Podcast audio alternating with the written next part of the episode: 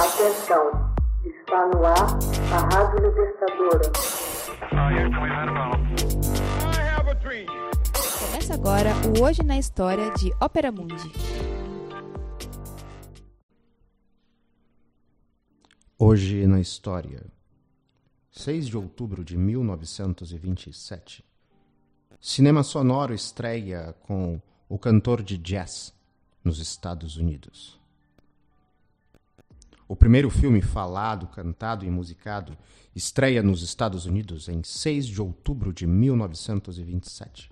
Trata-se da obra de audiovisual O Cantor de Jazz, no original The Jazz Singer, de Alan Crosland, em que o ator vedete Al Johnson, de origem russo-judaica, aparece maquiado com a pele negra.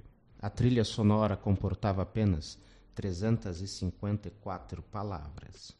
Mas o sucesso é imediato e os irmãos Warner, da Warner Bros., veem a caixa registradora tilintando sem cessar. É o primeiro filme de grande duração com falas e canto sincronizado com um disco de acetato. A partir daí, os filmes mudos passaram a ser totalmente substituídos pelos filmes falados que se tornaram a grande novidade. O cantor de jazz constitui-se numa referência histórica da indústria cinematográfica. A maioria das pessoas associa esse filme com o advento das películas faladas, embora Dom Juan, um filme de 1926, filme mudo de John Barrymore, já tivesse também uma trilha musical sincronizada executada pela Filarmônica de Nova York e efeitos sonoros pelo sistema Vitaphone. Seria bom deixar claro que esse não foi o primeiro filme sonoro, nem o primeiro filme falado, tampouco o primeiro musical. A produção fotodramática de clamoroso sucesso foi baseada no conto de Samson Raphaelson, de 1921, The Day of Atmon, O Dia da Expiação, adaptado para a tela pelo roteirista Alfred Kohn. Um investimento de meio milhão de dólares com o sistema de som Vitaphone da Western Electronic trouxe-lhe um lucro de 3,5 milhões. Foi um enorme sucesso, responsável por transformar a Warner Brothers no maior estúdio de Hollywood. A comercialização do filme sonoro e a transformação da indústria de filmes mudos para falados tornaram-se realidade com o cantor de jazz.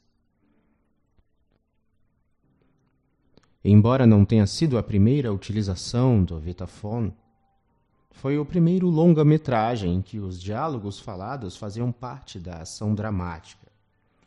No entanto, apenas 25% do filme era falado. No restante, o som era sincronizado, assim como ocorria com os números musicais.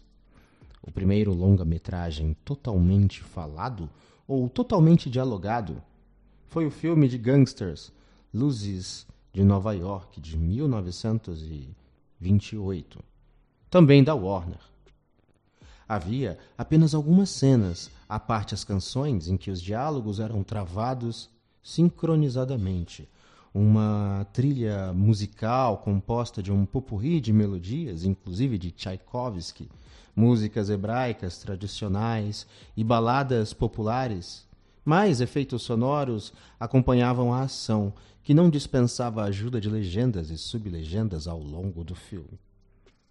Foi entregue a Al Johnson o papel título, após Ed Cantor e George Essel terem negado a oferta da Warner.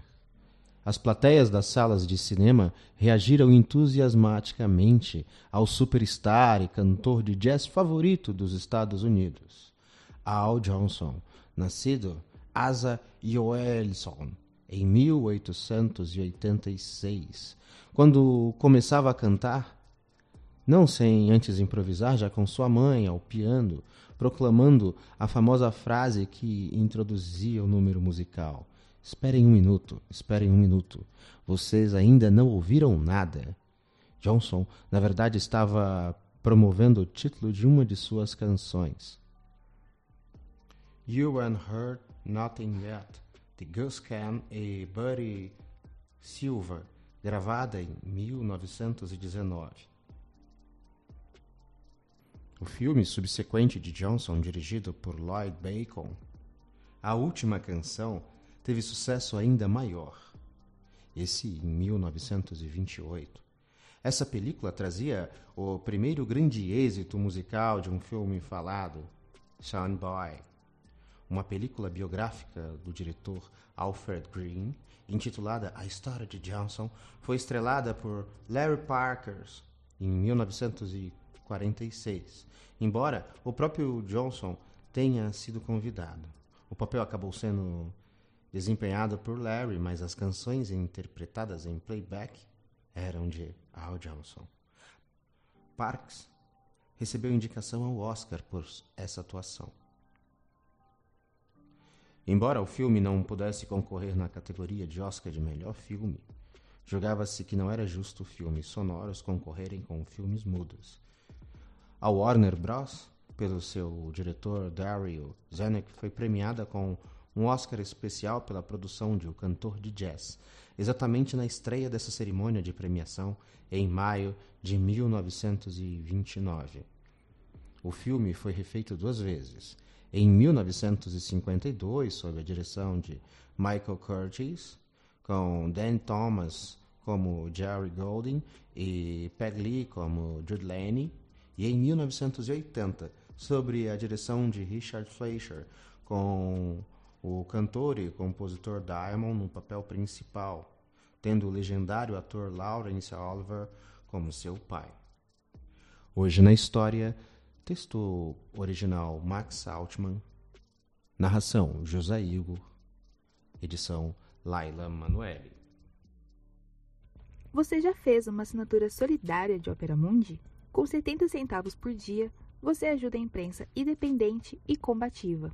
Acesse www.operamundi.com.br/apoio.